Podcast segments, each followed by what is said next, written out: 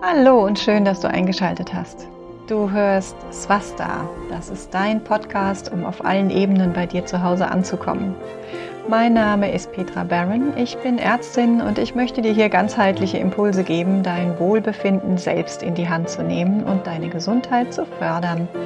Ich wünsche dir viel Spaß beim Hören.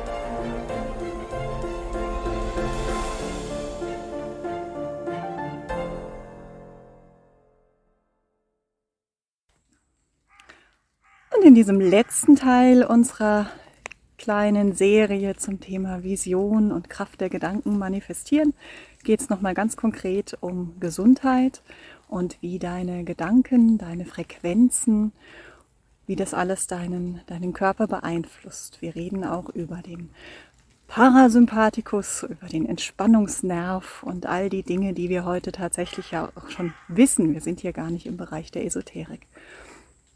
Ich wünsche dir wieder viel Freude beim Zuhören und dass du für dich schon längst erkannt hast, wie du deinen Körper positiv beeinflussen kannst.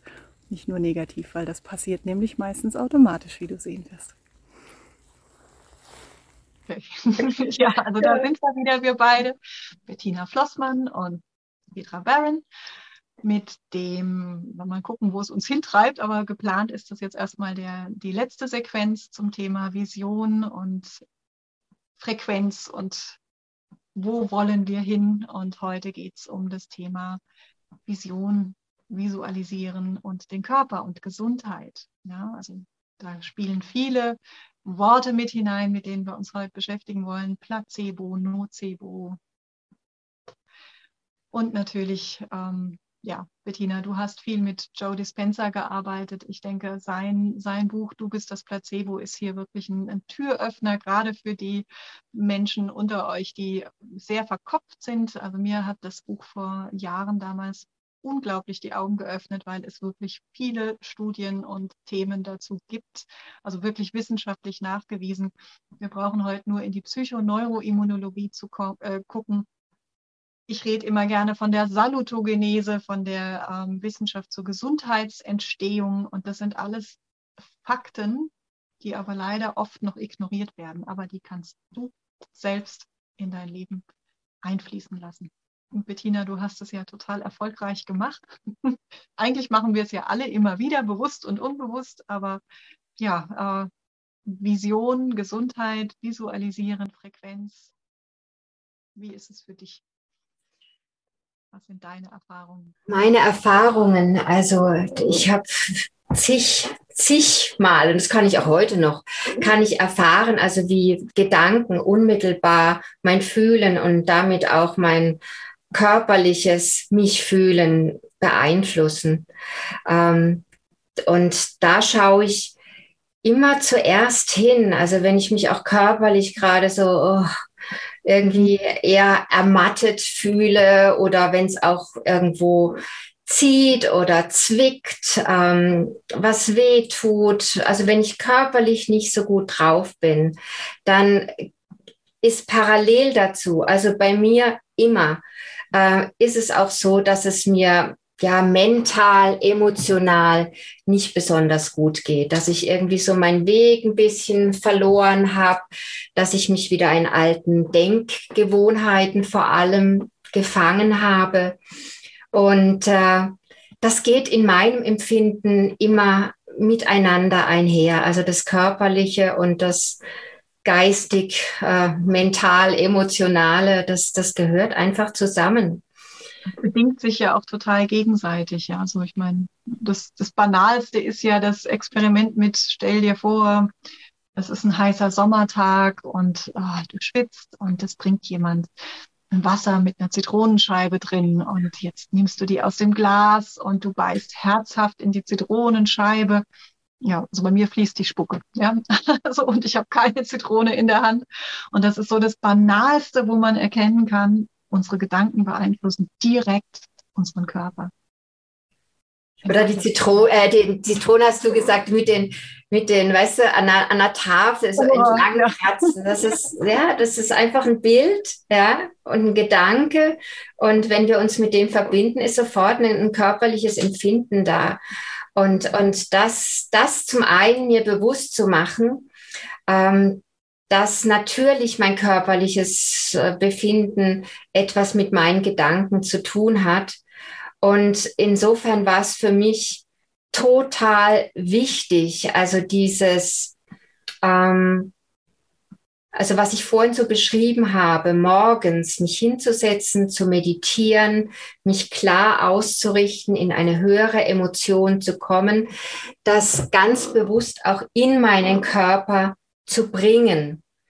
Also ich gehe danach gerne noch aufs Trampolin, ja, und, und, und hüpfe und habe laute Musik oder mach, mach Yoga. Also wirklich, also vom, von hier, dass es wirklich hineinsacken darf in meinen Körper.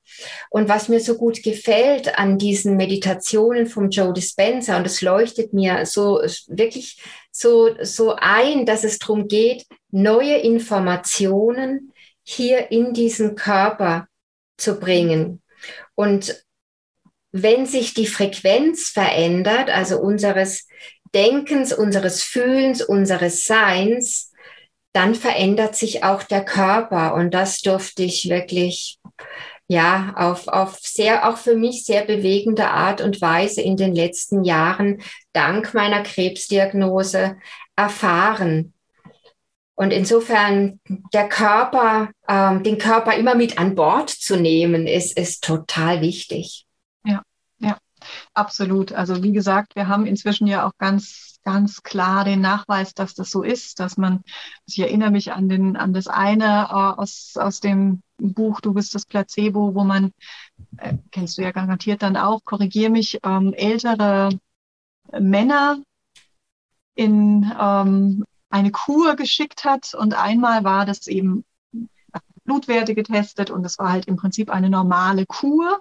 Danach haben sich die Werte schon auch verbessert gehabt. Und im anderen, die andere Gruppe wurde in eine Kur geschickt, wo die ganze gesamte Umgebung, also das Haus, die Zimmer, alles die Zeit 20, 30 Jahre zurückgedreht war. Das heißt, es gab die alten Fernsehprogramme, es hingen alte Bilder, die Einrichtung war anders.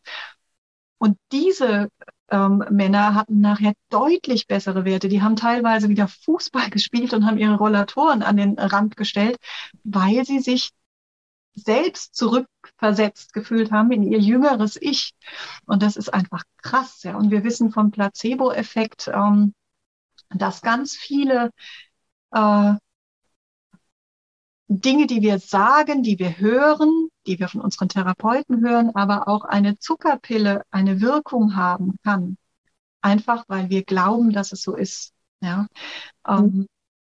letztendlich findet die Heilung immer hier drinnen statt und wird von außen nur vielleicht mit angeschubst. Entweder über die körperliche Ebene oder über die geistige Ebene. Ich komme aus der ayurvedischen Medizin, da ist es auch immer noch völlig klar verankert, dass das alles zusammenspielt, dass es nicht trennbar ist. Körper, Geist, Seele, dass das alles miteinander verknüpft ist.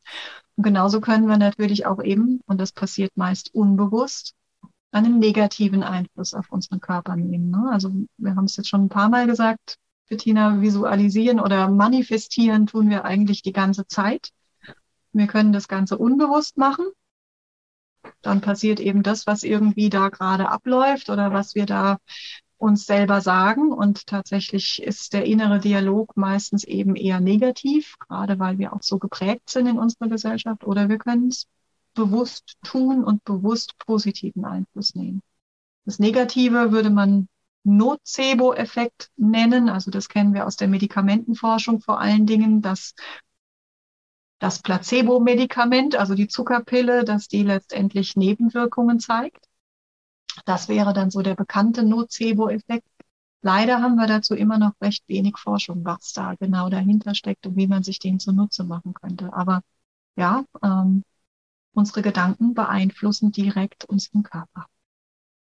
Also da habe ich immer mal wieder wirklich unglaubliche Geschichten auch gelesen, also auch gerade in Bezug zu Krebs. Also das von einem Patienten in den USA, dem man gesagt hat, also da gibt es jetzt ein Wundermedikament, also das gab es auch eine kurze Zeit offensichtlich. Und äh, das hat man ihm verabreicht und er also dem ging es so dermaßen gut, ja. Also das hat Welten in ihm verändert. Und ich weiß nicht, ob er, ähm, ob er ganz gesund wurde, ob der Tumor dann geschrumpft ist, das weiß ich jetzt nicht mehr so genau. Ja. Mhm. Du kennst die Geschichte? Na, und dann irgendwie Wochen oder Monate später kam dann der Arzt und hat gesagt, oh, es tut ihm schrecklich leid. Man hätte jetzt festgestellt, also diese Studie, das sei doch alles ganz anders und eigentlich hätte das Medikament überhaupt keine Wirkung. Und schwuppdiwupp war er einfach, äh, ist er gerade kurze Zeit drauf, ist er gestorben. Ja. Oder dass man Krankenakten vertauscht hat. Solche Geschichten gibt's ja auch, ja. Äh, wow. Also ja. ich habe da eine Geschichte aus, aus der eigenen Erfahrung. Da war ich noch im, im praktischen Jahr und es kam ein junger Familienvater, also tragisch wirklich, nach einem Skiunfall. Der hatte einen Skiunfall und wurde dort dann im Krankenhaus untersucht und die haben ihm gesagt, er soll zu Hause sich ähm, mal durchchecken lassen. Und ähm, er kam dann mit der Verdachtsdiagnose auf multiple Tumoren auf und der war fit der war im Skiurlaub gewesen. Der hatte nichts gemerkt von seiner Erkrankung, gar nichts. Er hat Leistungssport betrieben. Und als die Diagnose dann kam, also wir wollten operieren, wir haben aufgemacht und wieder zu. Also es war alles voll. Er war innerhalb von wenigen Tagen nur mit dem Wissen und ist noch eine Woche vorher Skifahren gewesen, ohne Beschwerden. Und das ist, das ist mir damals so hängen geblieben, was das mit uns macht. Tja, ähm, da ja. ist unser, unser System vielleicht auch wirklich, also ich höre da manchmal Geschichten, das geht auf keine Kuhhaut. Ähm, umso wichtiger glaube ich, dass man es irgendwie sich klar macht, wie viel Einfluss wir haben, wie viel Einfluss die Gedanken haben, dass man sich da auch abgrenzt bewusst, dass man sich bewusst die Gedanken aussucht, bewusst die Vision für sich selbst aussucht, anstatt sich eine vorgeben zu lassen. Also letztendlich ist das nichts anderes als Voodoo oder schwarze Magie, wenn ich ähm, vor allen Dingen in so einer Metaposition in einem weißen Kittel, ja, das ist ja für viele noch eine Autoritätsperson, das heißt, das, was gesagt wird, kommt oft nochmal anders an. Gott sei Dank immer weniger, muss man fast sagen. Aber wenn ich eine Prognose ausspreche, muss mir als Mediziner bewusst sein, was das macht. Das ist Hypnose. Und zwar in einem negativen Sinn. Ja. Das ist auch wieder eine ganz schwere Gratwanderung. Natürlich wollen wir auch nicht wieder dahin, wo Patienten gar nicht gesagt wurde, was sie haben, äh, um sie zu schützen, weil dann hat man ja auch, wie du sagst, gar nicht die Chance, sich selber in die Verantwortung zu nehmen und was zu verändern. Aber ja, ist ein ganz, ganz wichtiger Faktor. Also die Kraft unserer Gedanken und das, was wir manifestieren, wir tun es sowieso. Und das muss man sich bewusst machen. Also lieber aussuchen. Was. Und auch, also Wort, sich bewusst zu machen, Worte können töten, aber auch meine eigenen. Ja. Also sich wirklich so dieser eigenen Worte bewusst zu werden, also die, die man so spricht. Ähm, also welche Geschichte ich mir erzähle über mich und das, was gerade auch geschieht in meinem Leben. Also diese Worte bewusst zu wählen, im Wissen, dass je nachdem, da sind wir wieder bei der Sichtweise, da haben wir mal angefangen ähm, in einem unserer ersten Beiträge, dass auch unsere Sichtweise, die wir ja oft über Worte kundtun, uns selbst gegenüber und auch anderen, dass das einfach eine Wirkung hat. Ja. ja? Eben auch auf den Körper unmittelbar. Ja. Ja. Und da ganz bewusst zu werden, welche Worte ich wähle und immer wieder, also das, das hilft mir sehr, liebe Petra, Anker zu schaffen. Ja. Also über den Tag hinweg, weil es ist ja oft so, ähm, morgens habe ich eine tolle Meditation und dann schwuppdiwupp mache ich hier den Computer an und da ist irgendwie was, was mich dann irgendwie doch triggert, ja. Ähm, und dann bin ich schon wieder vollkommen unbewusst in einem Programm unterwegs und da immer mhm. wieder Anker zu schaffen. Also zum Beispiel für mich, wenn ich auf die Toilette gehe und mir danach die Hände wasche. Also dieses Händewaschen habe ich für mich als einen Anker installiert. Um, ja, wieder hierher zu kommen, wieder bei mir zu sein, bewusst mhm. zu werden. Ja, Also was ich da äh, für mich immer mehr umsetze, das äh, merke ich auch, das ist mir am Anfang ganz, ganz schwer gefallen, weil wir so anders erzogen sind. Es gibt ja Tage, wo einfach nicht viel läuft. Also wo vieles dann in einer ganz blöden Frequenz schon beginnt und man strahlt es aus, merkt es vielleicht noch nicht mal. Also manchmal hat man ja sogar noch das Gefühl, alles ist Haltertei, aber es ist eben nur die Oberfläche. Mir dann auch zu erlauben, da einen Stopp reinzulegen anstatt immer mehr und immer äh, verbissener zu versuchen, das zu drehen oder zu verändern, mir die Zeit zu geben, hier eine Pause zu machen mich erstmal wieder zu verändern, meine Frequenz wieder zu verändern, mich wieder an dem Leuchtturm meiner Vision zu orientieren und mir zu überlegen, wie würde denn diese Petra jetzt handeln? Ja, und die würde sich immer eine Pause nehmen. Also ich habe schon viel auch in Hypnosen mit dieser Zukunftsvision oder Version von mir ähm, gesprochen und eigentlich lacht sie mich immer aus und sagt immer, ja, entspann dich doch mal. Das ist doch alles ganz easy. Und dann mhm. muss ich irgendwann jetzt, also am Anfang hat es mich frustriert, inzwischen muss ich lachen und weiß, ja, und ich nehme mir jetzt die Pause, auch wenn der Berg Arbeit hier aussieht, als äh, müsste ich jetzt ganz dringend unbedingt jetzt noch dran sitzen. Aber wenn ich mir die Pause genommen habe, haben sich die Hälfte der Probleme meistens schon von alleine geklärt und die andere Hälfte flutscht. Und das ist was, was wir nicht beigebracht bekommen, aber wofür man sich eben wieder entscheiden kann und wo man wieder üben muss, es zu tun. Und diese Rituale finde ich auch ganz wichtig. Also ich habe auch so ein paar Dinge. Ja.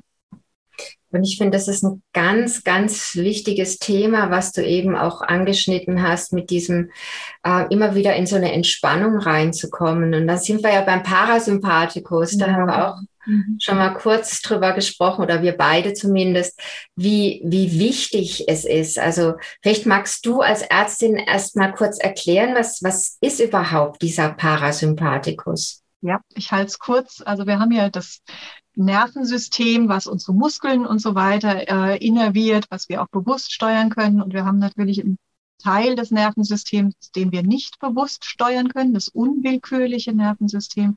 Und da haben wir zwei Äste. Der eine wäre stimulierend, das ist der Sympathikus, der macht Tonus, ähm, der bringt auch Stress. Und dann haben wir den Parasympathikus, den Anteil, der auch den Vagusnerv, den habt vielleicht schon eine oder andere Mal gehört, ähm, beinhaltet, das sind alles Dinge, die eher mit Entspannung zu tun haben. Das heißt, in unserer Gesellschaft haben wir tendenziell eher einen hohen Sympathikotonus. Was wir aber brauchen, ist zumindest eine Ausgewogenheit eher auch hin, dass der Parasympathikus öfter mal die Führung übernimmt. Und das kann er eben nur, wenn wir entspannt sind. Ja, also Sympathikus brauchen wir zum Beispiel zum Jagen und das Mammut äh, töten und Danach müssen wir aber auch in den sicheren Raum wieder reinkommen, um zu entspannen, dass dann die Verdauung laufen kann, ähm, dass die Herzfrequenz wieder ruhiger wird, der Blutdruck runtergeht. Und da wäre dann der Parasympathikus aktiv. Und das ist eben ja der, unser Entspannungsnerv. Ja.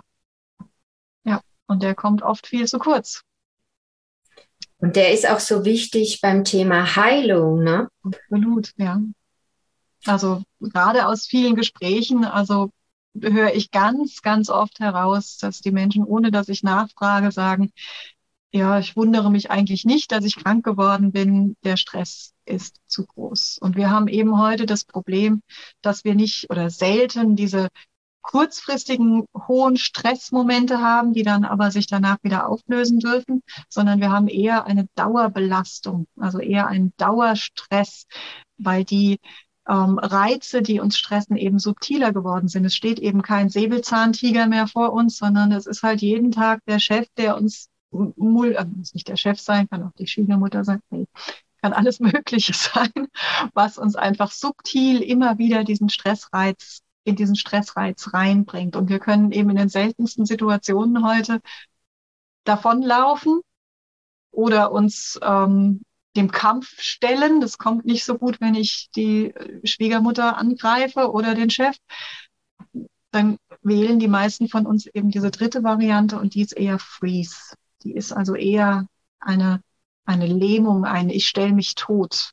Und da kann man schon spüren, wenn man sich in den Gedanken reinversetzt, was das mit dem Körper macht. Ja, also was das einfach für den Körper bedeutet an Anspannung an. Wenn wir jetzt wieder mit der großen Vision vergleichen, du hast vorhin gesagt, du stehst auf der Hochebene, im Hochplateau. Das ist da nicht. Ja, wenn ich angespannt bin, dann kann ich das nicht spüren, dann kann ich mich in diese Vision nicht reinversetzen. Und umgekehrt kann mich eben diese Vision dann auch immer wieder in die Entspannung reinbringen. Vielleicht noch ein wichtiger Punkt ist, dass es umgekehrt ja auch funktioniert. Ja, also wir können ja auch über den Körper unsere Gefühle und unsere, unsere Haltung, unsere Energie wieder verändern. Sport ist hier ein wichtiger Faktor. Du hast schon ein paar Mal vom Trampolin und von Yoga gesprochen. Ist ganz klar ein ganz wichtiger Faktor. Wir sind nicht das eine oder das andere, sondern die Anteile interagieren in alle Richtungen. Ja. Was ist da für dich der wichtigste? Also mir sind jetzt noch viele Dinge so aufgepoppt. Äh, äh, ja, also was, was ich wichtig finde, also das ist jetzt meine persönliche Erfahrung. Ähm, so, so, so war es, so ist es für mich. Ich meine, es gibt ja dann, also gerade zum Thema Gesundheit, ähm, Visualisierungstechniken. Also der Joe Dispenza hat es auch so gemacht. Also er hatte diesen Unfall bei seinem Marathon und dann war seine Wirbelsäule äh, ja kaputt und er hat sich dann vorgestellt, visualisiert, wie diese Wirbel wieder zusammenwachsen und und äh, wie seine Wirbelsäule wieder perfekt ist. Ja, also ich glaube, das ist sicher eine Möglichkeit, ähm, damit umzugehen. Für mich persönlich hat sich gezeigt, dass auch da das Fühlen für mich effizienter ist, weil ich habe begonnen natürlich nach meiner Krebsdiagnose, mein Körper ist gesund, äh, alle Krebszellen sind weg, ähm, ich, mir geht's hervorragend und so weiter. Äh, ich habe es auf einer sehr körperlichen Ebene mir vorgestellt und habe dann gemerkt, oh, mh, hm, das ist schwierig auf Dauer, weil mein Verstand mir immer in die Quere kam und gesagt hat, oh, mh, hm, aber da ist doch noch da ist doch noch das zu sehen. Und die Tumormarker, die sind doch so und so. Und das hat mich dann sofort wieder rausgekickt. Und insofern habe ich auch da meine Vision nur auf das Fühlen gelegt. Und ich glaube, das ist so diese Gefahr, bei, beim Manifestieren manchmal, dass wir Dinge manifestieren wollen, basierend auf dem Mangel oder dem Gegenteil. Mhm. Ja, weil nur jemand, der krank ist, möchte gesund sein. Ja, und nur jemand, der jetzt Mangel, finanziellen Mangel erfährt, wünscht sich finanzielle Fülle. Für den anderen ist es einfach sein Seinszustand. Jemand, der gesund ist, ist einfach gesund, Punkt. Der muss sich das nicht visualisieren. Das ist eine innere Gewissheit, ein Fühlen, ein Seinszustand. Und da hat mir persönlich wirklich diese fühlende Vision, wie möchte ich mich fühlen? Leichtigkeit, vertrauensvoll, vital, kraftvoll in meinem Körper. Das waren alles Gefühle. Ja. Und äh, das ist jetzt mein persönlicher Weg gewesen, der für mich prima funktioniert hat. Ja.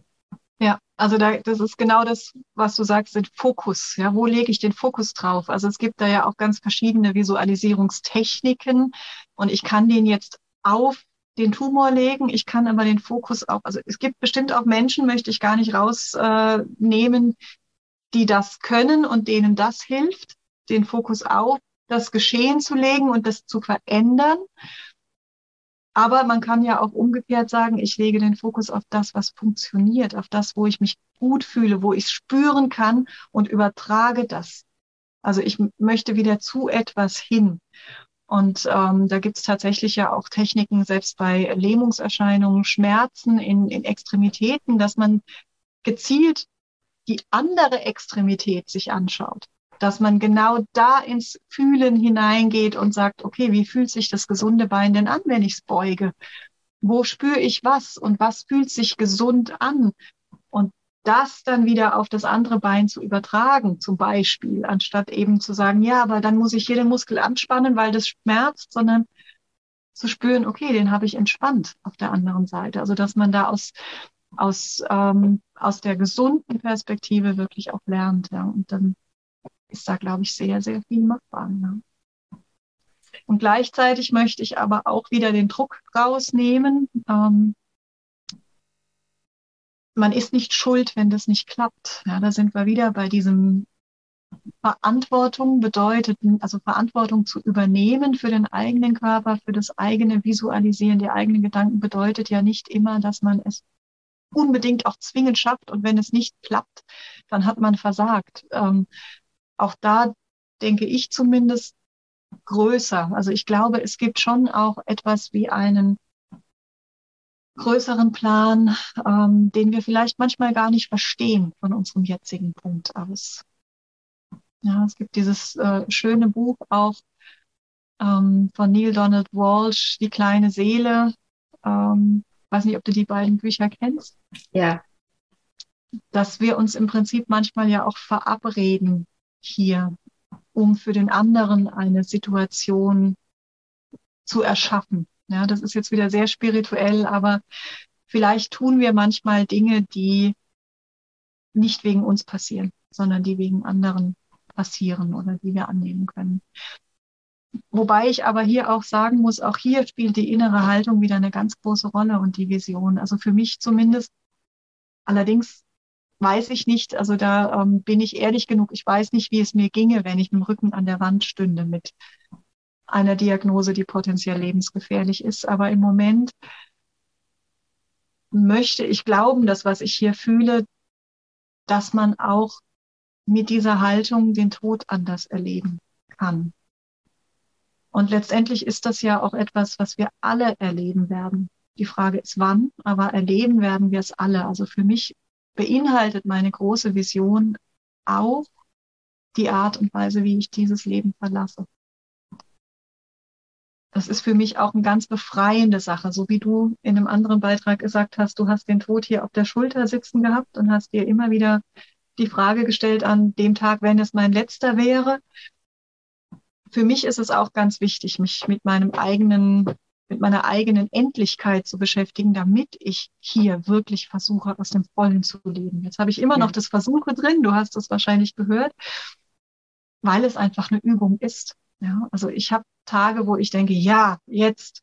Aber es gibt natürlich auch Tage, wo es wirklich ein, puh, jetzt gehe ich wieder an die Übungsmatte. Und nein, den Gedanken denke ich so nicht.